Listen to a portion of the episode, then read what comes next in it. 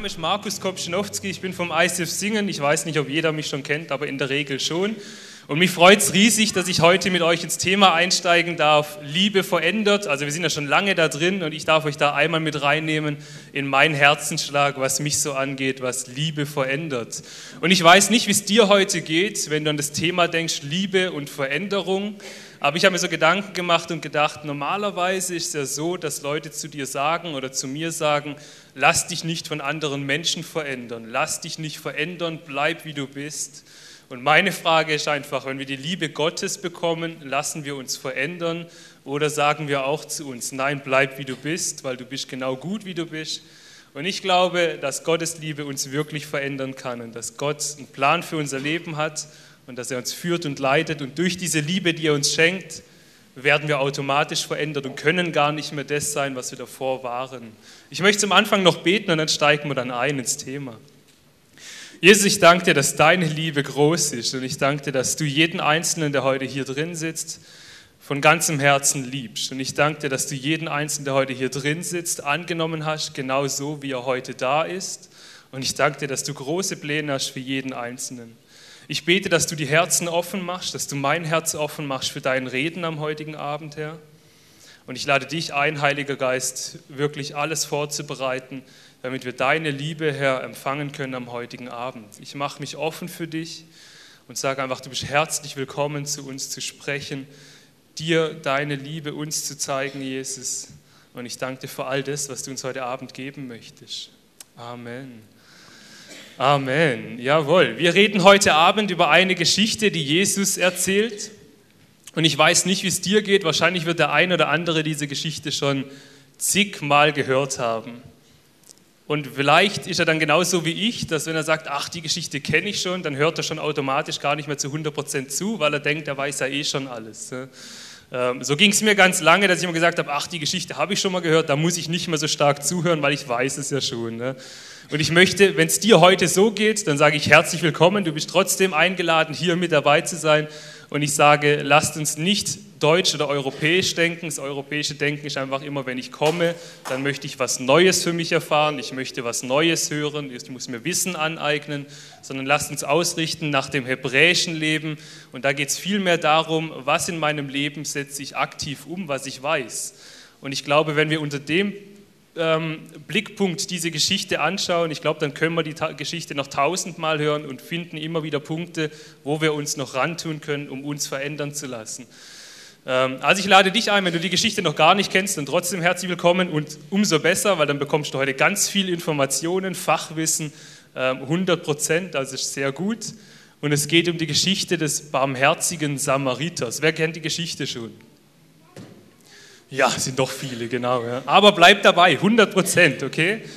Genau, die Geschichte des barmherzigen Samariters. Und zwar möchte ich euch da ein bisschen mit reinnehmen. Jesus verwendet ab und zu, wenn er mit Menschen redet, einfach Geschichten.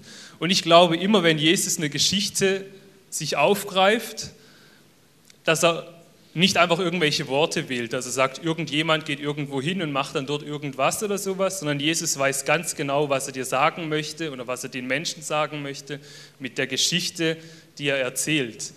Und so möchten wir reingehen und auf Details achten, was er denn beim barmherzigen Samariter so gewählt hat. Wir lesen das in Lukas 10, Vers 30.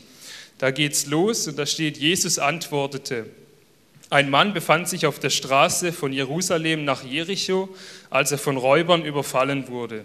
Sie raubten ihm seine Kleider und sein Geld, verprügelten ihn und ließen ihn halbtot am Straßenrand liegen.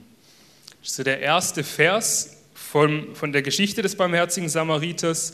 Und was mir aufgefallen ist, wo ich diesen Bibelvers gelesen habe, unter der Betrachtung, achte mal auf Details, dass da ein Mann gewählt wurde. Ich habe schon unterstrichen, also ihr seht die Lösungen schon. Es wurde ein Mann gewählt. Ähm, wenn man noch eine andere Übersetzung nimmt, die noch viel näher ähm, am Hebräischen dran ist, steht da sogar ein Mensch. Also er hat nicht mal gesagt, ob Mann oder Frau. Ähm, ist jetzt in der Übersetzung ein Mann gewählt, allein deshalb, weil man weiß, dass auf diesem Weg normalerweise keine Frau ähm, alleine unterwegs sein würde, weil das dort sehr gefährlich war. Und ein Mann, ich weiß nicht, warum er einen Mann gewählt hat oder einen Mensch, wahrscheinlich, weil er gesagt hat, da geht es nicht darum, ob der groß ist, ob er klein ist, ob er viel Geld hat, ob er arm ist ob er einen guten Beruf hat, was für eine Nationalität er hat, in welcher, welcher Glaubensrichtung er steht. Ich glaube, er möchte einfach sagen, das könntest genauso du sein, der da genau hier auf diesem Weg sich befindet, von Jerusalem nach Jericho. Und das sind die anderen zwei Punkte, Jerusalem und Jericho. Ich habe euch da ein Bild mitgebracht von Jerusalem. Da seht ihr, es liegt hoch oben auf dem Hügel und Jerusalem liegt so ungefähr 850 Meter über dem Meeresspiegel. Und da sagte, der Weg, den er gegangen ist, war von Jerusalem nach Jericho. Ähm, Jerusalem liegt 850 Meter über dem Meeresspiegel und Jericho, da habe ich auch ein Bild dabei, das liegt 250 Meter unter dem Meeresspiegel. Was mir das so ein bisschen sagt, ist einfach, das ist ein 1000 Höhenmeter Unterschied auf einer Wegstrecke von ungefähr 27 Kilometern. Und ich weiß, dass Jesus genau denen, die er die Geschichte erzählt hat, dass sie sich ausgekannt haben, dass es für die kein Rätsel war. Sie haben genau gewusst, was für ein Weg das sein wird und sie haben gewusst, welche Städte gemeint sind und ähm, welchen Weg der gegangen ist. Und die haben auch ganz genau gewusst, dass der Weg, den die Leute gewählt haben, ähm, die dort runtergelaufen sind, dass ein sehr gefährlicher Weg war. Das wurde auch... Ähm, äh, Blutpfad genannt, dieser Weg. Ich habe da, genau, da sieht man, ist eine Steinwüste, also der Weg verläuft durch eine Steinwüste und wurde Blutpfad genannt, Blutpfad genau deshalb, weil es ein sehr gefährlicher Weg war. Man hat genau gewusst, dass da ganz viele Räuber unterwegs sind. Es gab damals kein Hartz IV oder sowas in Israel, ähm, wo Leute Geld bekommen haben, wenn sie zu wenig hatten. Sie hatten zwei Möglichkeiten. Entweder sie gehen in die Städte und fangen an zu betteln und bekommen dadurch ihr Geld, oder sie schließen sich in Gruppen, in Räubergruppen zusammen und rauben andere Leute aus, die Geld haben. Das waren so die zwei Möglichkeiten. Und eines von den beiden Sachen mussten sie machen, um zu überleben. Es war ein sehr gefährlicher Weg, der Blutpfad, und die Leute wussten das ganz genau, als sie gewusst oder gehört haben, es geht von Jerusalem nach Jericho, haben die bildlich sich vorstellen können, das ist der Blutpfad, der ist gefährlich, da muss man aufpassen. Und sie haben auch gewusst, dass dieser Weg kein breiter Weg ist. Also man kann nicht sagen, ich nehme die eine Route oder die andere Route, sondern es war ein Weg, der relativ schmal war also vielleicht von da bis da oder sowas. Ich kenne den Weg nicht ganz genau, ich habe ihn noch nicht abgelaufen, aber er war nicht breit und das wussten die Leute. Und die Leute, die Jesus zugehört haben, sie wussten in dem Fall auch ganz genau, dass der nächste Mensch, der an dem am Boden liegenden vorbeiläuft, dass er ihn nicht übersehen kann. Der nächste Mensch, der kommt, der entscheidet über Leben und Tod. Der entscheidet sich, helfe ich dem Menschen, den ich gerade sehe, oder helfe ich ihm nicht. Also die Ausrede, ah, ich habe den halt nicht gesehen, sie zählt nicht in dem Fall. Und das haben die Leute ganz genau gewusst. Die Ausrede, ich helfe nicht, weil ich ihn nicht gesehen habe, zählt nicht. Und ich weiß nicht, wie es dir geht. Ich habe mich hinterfragt, wie oft ähm, weiß ich ganz genau, ich kann helfen, aber ich sage dann, ich habe es ja nicht so ganz gesehen oder sowas. Ja. Kann beim Verkehrsunfall losgehen, ja. ich fahre mit dem Auto an einem Unfall vorbei und denke mir, ah, der hinten dran, der kann das viel besser oder ich habe zeitlichen Termindruck, ich muss nach irgendwo hinfahren oder sowas. Ähm, oder du siehst Müll auf der Straße liegen und denkst einfach, ja, was geht es mich an? Dafür gibt es die Müllabfuhr oder die Straßenreinigung. Das ist nicht meine Aufgabe, das wegzuräumen. Oder du stehst draußen im Foyer hier im ICF, wo es hin und wieder auch einsame Leute gibt oder Leute, die einfach sich trauen, alleine hierher zu kommen. Und du denkst, ah ja, da gibt es auch diese paar Leute hier mit diesem Welcome Home T-Shirt, die sind doch dafür zuständig, die Menschen anzusprechen. Und ich glaube, wir können jeden Tag aktiv entscheiden, gehen wir an den Menschen vorüber oder sind wir uns dessen bewusst, dass wir diese Menschen auch ähm, angehen können, ja, dass wir helfen können, dass wir den Schritt nehmen können. Und jetzt möchte ich mal kurz lesen, wie es weitergeht in der Barmherzigkeitsgeschichte, stand Vers 31. Zufällig kam ein jüdischer Priester vorbei, doch als er den Mann dort liegen sah, wechselte er auf eine andere Straßenseite und ging vorüber.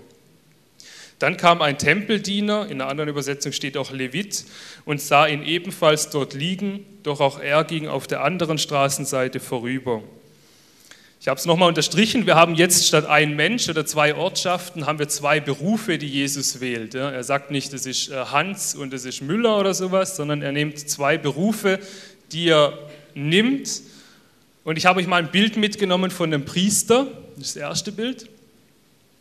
Ähm, und man sieht, dass man den gar nicht übersehen konnte. So sah damals der jüdische Priester ungefähr aus, das ist eine Zeichenfigur. Und ich glaube nicht, dass der Priester eine große Gefahr hatte. Also ich glaube nicht, dass wenn er dem geholfen hätte, ähm, dass die Räuber ihn dann auch überfallen hätten, weil die Räuber haben ganz genau gesehen, das handelt sich um einen Priester, weil die normalen Menschen sind so nicht rumgelaufen. Und sie haben auch gewusst, ein Priester hat nicht so viel Geld bei sich, es lohnt sich nicht, den zu überfallen. Und vielmehr hatte man damals noch äh, Respekt vor gottesfürchtigen Personen. Ne? Also das war einfach so, da hat man aus, aus Prinzip das nicht angelangt. Das wäre wie wenn jetzt ein Mönch oder sowas oder eine Nonne früher über die Straßen gegangen wäre, dann hätte man die auch nicht überfallen. Man hätte einfach gewusst, das sind ähm, Persön Persönlichkeiten, die im Auftrag von Gott unterwegs sind und er hatte nichts zu befürchten. Ich habe euch auch ein Bild vom Levit oder vom Tempeldiener dabei, das ist so ein Beispielsbild. Auch bei ihm konnte man genau ansehen, er ist Tempeldiener, man hat es dann gewusst an seinem Äußeren. Und man wusste auch, der hat kein Geld dabei, er hat keine Reichtümer, die Kleidung, die er trägt, die kann man auch nicht wirklich wertvoll verwenden. Von dem her ist die Gefahr sehr gering gewesen, dass ihm irgendwas passiert. Und da ist einfach die Frage, warum hat der Priester nicht geholfen und warum hat der Levit nicht geholfen? Das sind zwei Berufsgruppen, die Jesus dort wählt. Und die Leute, die vor ihm sitzen, die wissen ganz genau, dass diese zwei Berufsgruppen stammen beide vom äh, Stamm Levi ab. Ähm, die Priester sind dann direkte Nachkommen von Aaron gewesen, aber so die ganzen Leute waren so die Nachkommen von dem Stamm Levi. Und man hat ganz genau gewusst, dass es kein Beruf ist, wo man sich frei entscheidet, tue ich es oder tue ich es nicht, sondern es war ein Beruf, wo man reingeboren wurde. Entweder ich gehöre dem Stamm Levi an oder auch nicht. Und dementsprechend bin ich halt als Beruf Tempeldiener oder eben nicht. Ähm, und dementsprechend waren die zwei Persönlichkeiten, die zwei Berufe, waren einfach in ihrem Trotz drin vielleicht. Sie haben es gewusst, sie sind aufgewachsen mit den Gesetzen, mit der Bibellehre, mit all dem, was man braucht, damit man später im Tempel dann dienen konnte. Und da habe ich mich dann auch wieder reflektiert. Ich bin zum Glück nicht ganz streng gläubig aufgewachsen, also ich sage zum Glück, weil ich da wirklich froh drüber bin. Aber vielleicht gibt es den einen oder anderen hier, der seit Kindheit einfach gläubig, religiös aufgewachsen ist. Und für ihn war es einfach das normale Leben. Man geht in die Sonntagsschule, man geht in den Kindergottesdienst, man arbeitet irgendwann in der Kirche mit, äh, man hört jeden Tag von den Geboten, von den Gesetzen, was man machen darf und was man nicht machen darf. Ähm, und das ist ja das, was uns prägen kann, ganz am Ende dann. Das ist das, was uns prägt. Ob wir sagen, das ist ein lebendiger Glaube oder das ist einfach das, was ich so, ich habe das einfach, weil ich dort reingeboren wurde und ich mache es einfach. Und meine große Frage ist einfach, warum haben diese zwei Personen dem halbtoten Menschen nicht geholfen? Und ich glaube ganz fest, dass wenn äh, ich diesen zwei Personen begegnet wäre und sie gefragt hätte, warum habt ihr diesem Mann nicht geholfen, ich glaube, denen hat es innerlich das Herz zerrissen.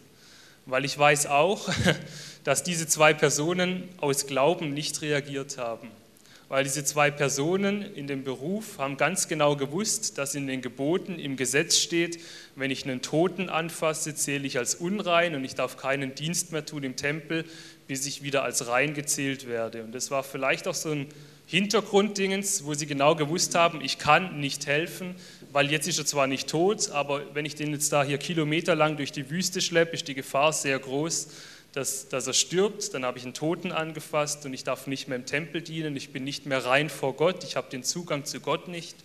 Und das war vielleicht ein ganz, ganz, ganz ansprechendes Thema, weshalb sie nicht geholfen haben. Ich glaube, sie hätten sehr, sehr, sehr gerne geholfen. Ja. Ihnen hat es wehgetan innerlich.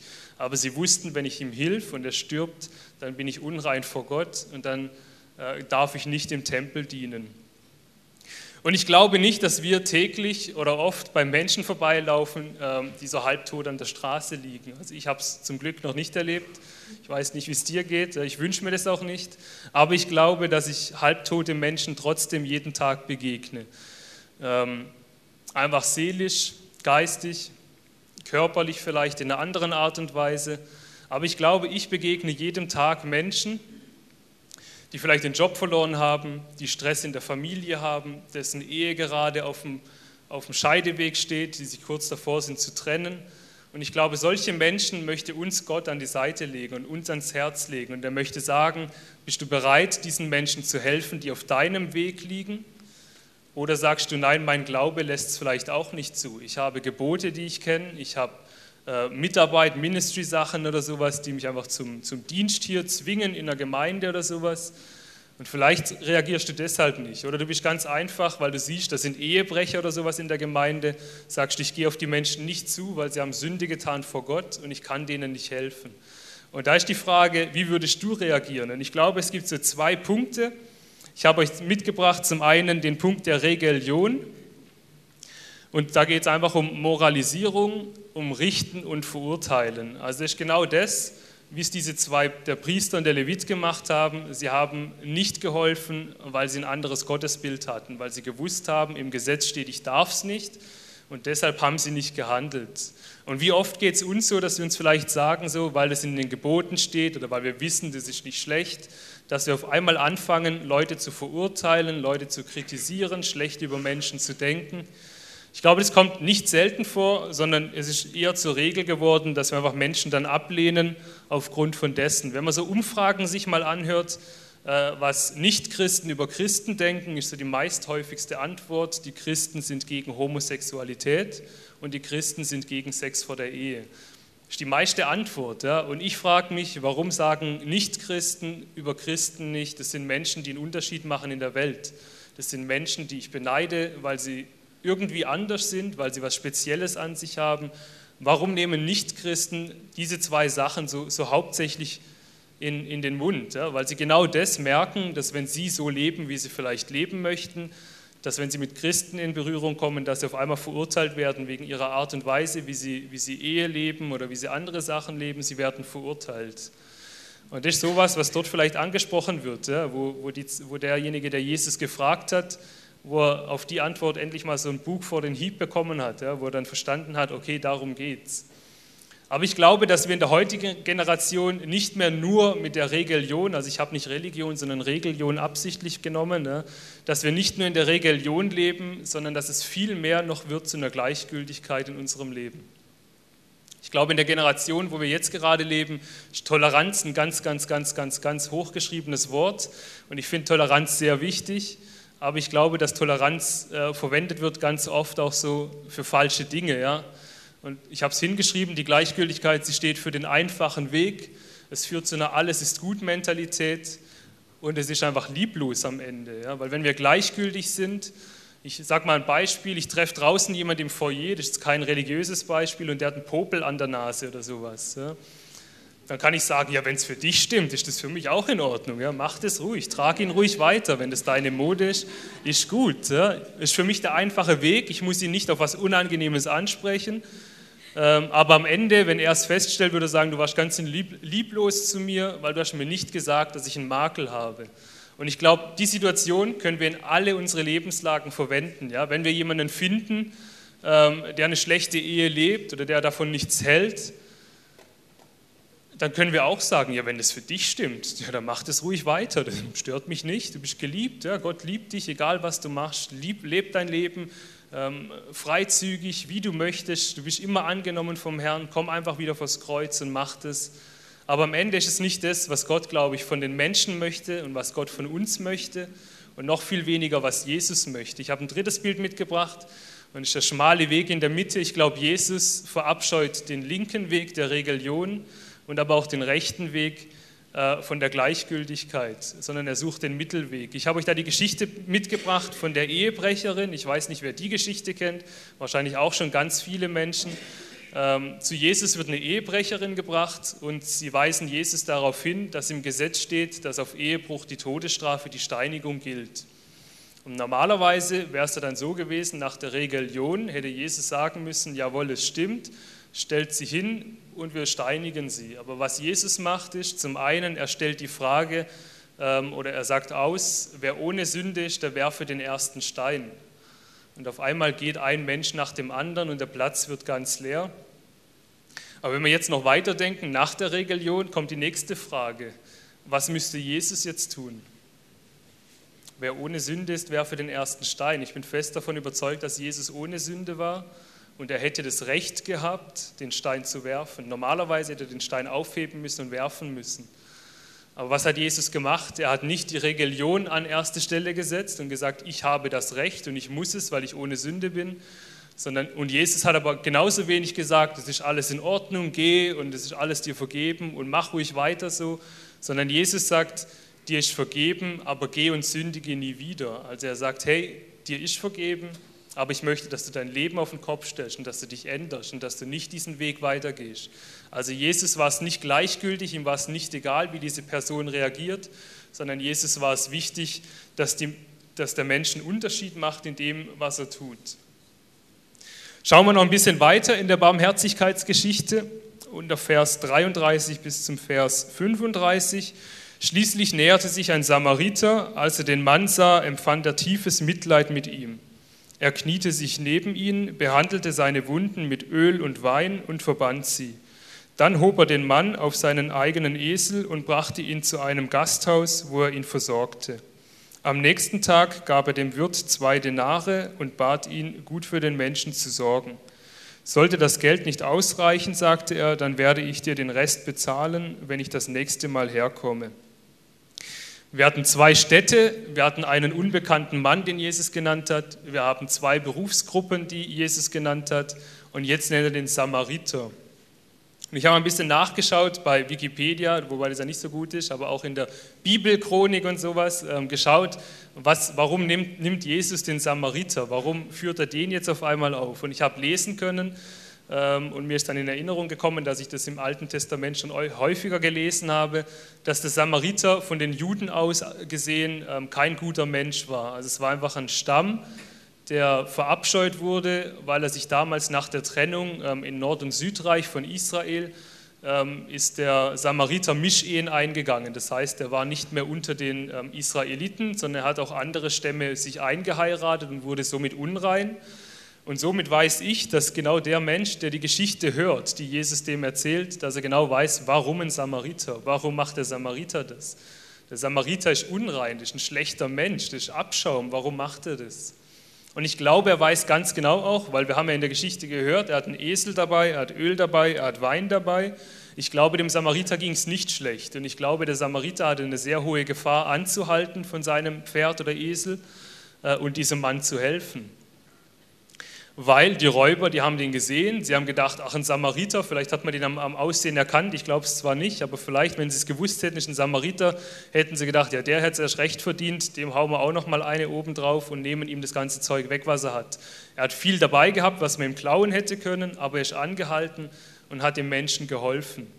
Es geht noch weiter, er hat ihn ja in das Wirtshaus gebracht und das Wirtshaus war damals nicht so, wie wenn wir heute in die Kneipe gehen und ein Bier trinken, sondern das Wirtshaus war ein Ort, wo sich Sünder versammelt haben, wo Prostituierte waren, äh, wo Geldwäscher waren, wo Steuereintreiber waren. Es war kein gutes Haus, wo man eigentlich als gläubige Person reingegangen wäre. Und ich glaube, der Samariter hat einen Schritt über seinen Schatten gemacht und hat gesagt, mir ist egal, mir geht es um diese Person. Mir ist egal, was mir dort passiert, mir ist egal, ob ich unrein werde, mir ist egal, ähm, ob ich den Schritt dort reinmache, sondern er wollte einfach diesem Mann helfen.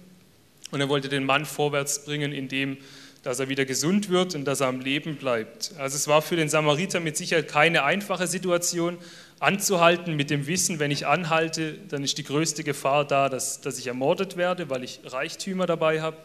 Und das andere, dass ich ins Wirtshaus gehe. Und dann das dritte, dass, ich, dass er sogar Finanzen in die Hand nimmt, dem Wirt schenkt und sagt, pfleg du ihn weiter. Und wenn es nicht ausreicht, was ich an Geld dir zur Verfügung gestellt habe, dann komme ich danach und begleiche meine Schuld. Es sind drei große Schritte, die der Samariter geht, wo die Menschen wahrscheinlich nicht so wirklich verstanden haben, warum macht der Samariter das. Und ich habe mir auch die Frage gestellt, warum macht der Samariter das? Und ich habe dann gelesen, als er den Mann sah, empfand er tiefes Mitleid mit ihm. Und ich glaube, Liebe verändert. Das ist unser Titel von der Serie. Und ich glaube, dieses Mitleid, das tiefe Mitleid, was der Samariter empfunden hat, war nicht nur Mitleid, sondern er hat empfunden, wie Gott über diesen Mann denkt, der gerade auf der Straße liegt. Und ich glaube, weil er die Liebe Gottes gespürt hat, der Samariter, hat er angefangen anzupacken. Er hat seinen Glauben auf die Seite gelegt, er hat seine Regeln auf die Seite gelegt weil er die Liebe Gottes, von der Liebe Gottes gepackt wurde und weil er dem Mann helfen wollte. Er hat gesagt, er kann ihn nicht so liegen lassen. Er hat tiefes Mitleid, er, er spürt die Liebe Gottes und genau deshalb möchte er nach außen gehen, möchte alles ablegen, was ihn hindert und möchte helfen. Und ich weiß nicht, wie es dir geht. Ja? Jetzt mit dem, was man weiß, klingt es logisch. Ja? ja, also helfen muss man schon. Ja? Aber so ganz einfach ist es nicht. Und ich weiß nicht, wie es dir geht mit der Liebe Gottes. Ob du die Liebe Gottes erfahren hast in deinem Leben, ob sie dich schon verändert hat, ob du im Prozess stehst, dich verändern zu lassen. Aber ich hoffe und bete wirklich, dass wir genau von dieser Kraft angetrieben werden, dass dieses Mitleid, diese Liebe Gottes, dass das in uns reinkommt und dass uns das antreibt, einen Unterschied zu machen in der Welt. Er kann absteigen und einfach sagen, jawohl, ich habe das halt gelernt, meine Eltern haben mir gesagt, ich muss das machen, ich muss Leuten helfen, wenn sie auf der Straße liegen oder sowas und kann anpacken. Ja? Aber es war nicht das, sondern es war eher, normalerweise hätte er sagen müssen, er macht es nicht, aber die Liebe Gottes hat ihn verändert. Und da kommen wir zum Schluss. Ich nehme euch noch rein mit in eine letzte Geschichte, die mir da auch so ein bisschen noch aufgefallen ist. Die steht in der Apostelgeschichte 3 bis 8. Da geht es um Saulus. Und Saulus ähm, war damals unterwegs und er hat gesehen, wie Stephanus getötet wurde, weil er das Evangelium verbreitet hat. Saulus war dann später Paulus, also wenn ihr nur unter Paulus was versteht, also Saulus wurde später Paulus, dass der Name eins ist. Ähm, und Saulus hat mit angesehen, wie ein verfolgter Christ ermordet wurde, weil er das Evangelium verbreitet hat, weil es auch nicht zu den Geboten gepasst hat. Und sie haben gesagt, was da verzählt wird, ist Gotteslästerung, das können wir nicht zulassen, der wird ermordet. Und Saulus hat es für sich festgestellt und er ist noch weitergegangen, er ist zu den hohen Priestern gegangen und hat sich aussenden lassen in die ganzen Gemeinden, um genau diese Leute zu verfolgen die das Evangelium in die Welt tragen, dass Jesus Christus ans Kreuz gegangen ist für uns, für unsere Sünden und vor allem, dass Jesus nicht gestorben ist und tot ist, sondern dass er auferstanden ist von den Toten und dass er lebt. Und Saulus hat sich auf den Weg gemacht und wollte eigentlich all diese, die das Evangelium verbreiten, er wollte sie töten. Und jetzt lesen wir in Apostelgeschichte 9, Vers 3 bis 8. Während er nach Damaskus unterwegs war, umstrahlte ihn plötzlich vom Himmel her ein blendend helles Licht. Er fiel zu Boden und hörte eine Stimme. Saul, Saul, warum verfolgst du mich? Wer bist du, Herr? fragte er. Die Stimme antwortete, ich bin Jesus, den du verfolgst. Steh auf und geh in die Stadt, dort wirst du erfahren, was du tun sollst. Die Männer, die Saulus begleiteten, standen stumpf vor Verwunderung da, denn sie hatten zwar die Stimme gehört, aber niemanden gesehen. Als Saulus sich vom Boden erhob und seine Augen öffnete, konnte er nichts mehr sehen so führten ihn seine Begleiter an der Hand nach Damaskus. Und ich weiß nicht, wer von euch die Geschichte kennt von Paulus. Er wurde später Paulus genannt und Paulus war einer der Evangelisten, der das Evangelium in die ganze Welt verbreitet hat, der verantwortlich dafür ist, dass wir das wahrscheinlich erfahren haben, dass Jesus Christus von den Toten auferstanden ist, dass er lebt und dass wir von unserer Sünde befreit sind. Und auch dort erkenne ich so wieder ein bisschen, Saulus war hinterher und er wusste ganz genau, das ist nicht richtig, was sie machen. Er war überzeugt von seiner Haltung und hat gewusst, ich muss die verfolgen, ich muss es niederschlagen, weil das ist nichts Gutes, was die erzählen, das ist Gotteslästerung. Und er wurde am Ende auch wieder von Gottes Liebe gepackt. Sein Licht, Gottes Licht hat ihn umstrahlt, Jesus ist ihm begegnet und Jesus hat zu ihm geredet und gesprochen und hat gesagt, warum verfolgst du mich? Und Paulus hat sein Leben verändert. Und warum? weil er geliebt wurde, weil er, weil er Gottes Liebe erfahren hat, weil er Gottes Liebe gespürt hat in sich. Und es war ein einziger kurzer Moment, der sein Leben so reformiert hat, dass er sich umgedreht hat, dass er auf Gott geschaut hat und dass er den Menschen nachgefolgt ist, dass er Gott nachgefolgt ist und den Menschen nachgefolgt ist, damit er ihnen das Evangelium verbreiten kann. Er hat Riesenorganisationen gegründet, er hat geschaut, dass das Evangelium an alle Enden der Welt kommt und wir sind immer noch dabei. Aber er war so dieser Grundstein, der da mitverantwortlich ist, dass es so eine Welle gegeben hat. Und ich weiß nicht, wie es dir geht. Ja? Mir fehlt es ganz häufig. Und so dieses Jahr ist für mich schon seit Anfang des Jahres, meine Jahreslosung hat es schon ausgesucht, dass nur die Liebe Gottes irgendwas mit mir machen kann. Ich kann reden, ich kann sprechen, ich kann handeln, ich kann tun und kann alles tun mit guten Absichten. Aber ohne die Liebe Gottes ist alles, was ich tue, zwar eine nette Absicht, es bringt kurzfristig was, aber ich glaube, im Reich Gottes wird nichts verändert. Ich glaube, an den Menschen, denen ich diene, wird nichts verändert. Ich glaube, die Worte, die ich spreche, bringen keine Veränderung. Und ich bin auf der sehnlichsten Suche nach der Liebe Gottes, weil ich weiß, ich muss gepackt werden von der Liebe Gottes, damit ich verändert werde, damit ich verändern kann. Und ich weiß nicht, wie es dir geht.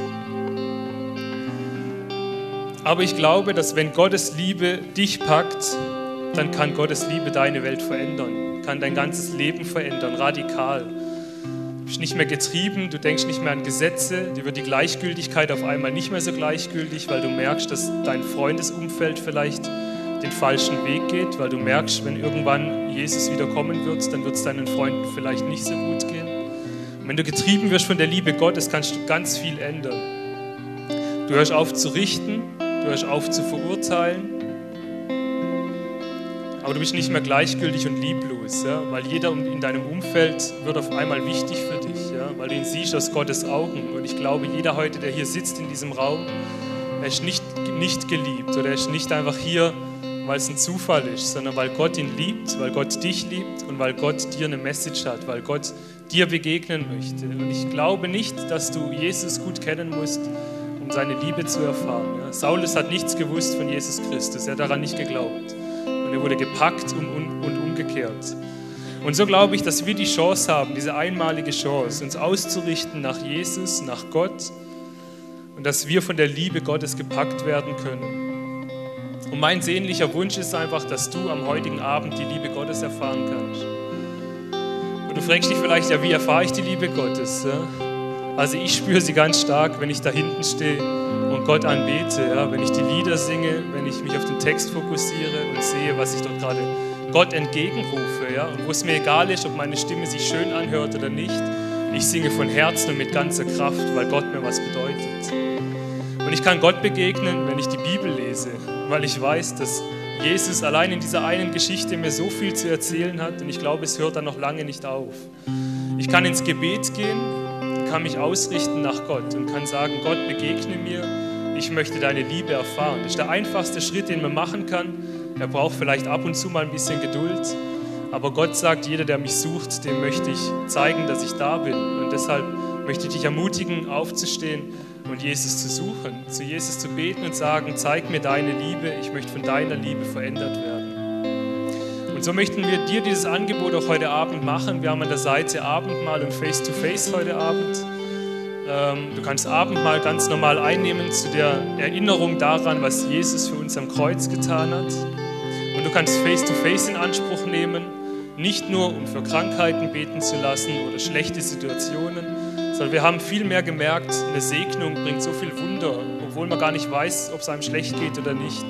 Wir möchten dich einfach segnen, so wie du bist. Wir möchten Gutes über dich aussprechen. Wir möchten auf Gottes Stimme hören und dir das weitergeben, was uns Gott Gutes über dich zu sagen hat.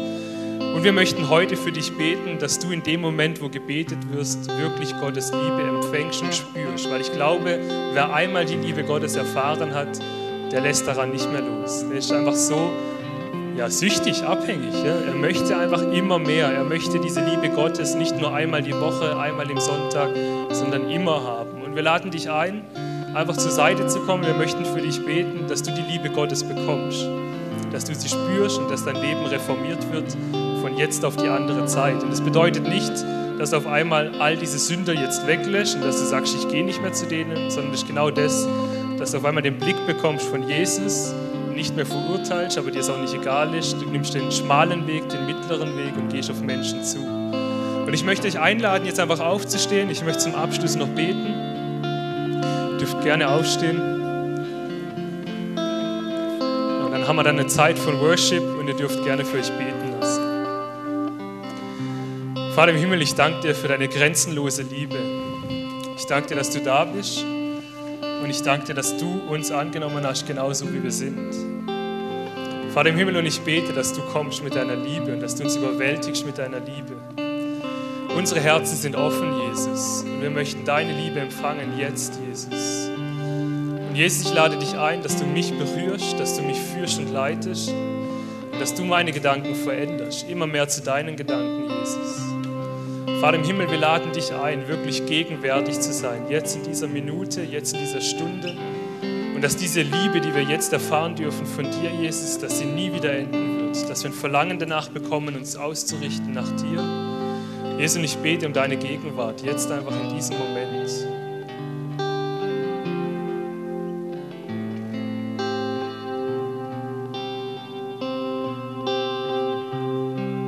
Gott, und ich danke dir, dass du uns siehst wie Kinder. Ich danke dir, dass du über uns wachst und dass du da stehst und ein Lächeln auf den Lippen hast, weil du siehst, was für Gedanken wir haben, weil du siehst, was für Sorgen und Nöte vielleicht uns rumtreiben. Aber du kennst schon den Plan und du hast uns geliebt und du liebst uns und du wirst uns in alle Ewigkeit lieben. Ich danke dir, dass du da stehst und dass du deine Hand jetzt in dem Moment uns entgegenstrecken möchtest. Und wir können deine Hand ergreifen und können von deiner Liebe profitieren, deine Liebe empfangen am heutigen Abend. Jesus, ich fühle diesen Raum hier, ich mache den Raum offen für dein Wirken. Heiliger Geist, komm du. Bewege du unsere Herzen am heutigen Abend, Jesus.